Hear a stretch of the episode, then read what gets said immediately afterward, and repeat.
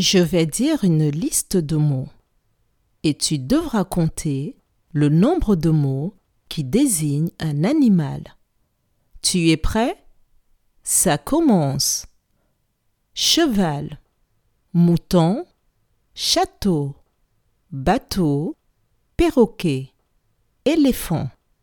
Je répète.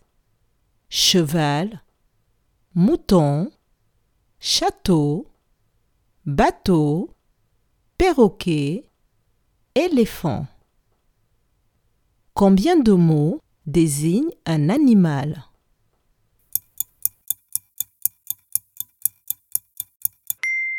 Les mots cheval, mouton, perroquet et éléphant désignent des animaux.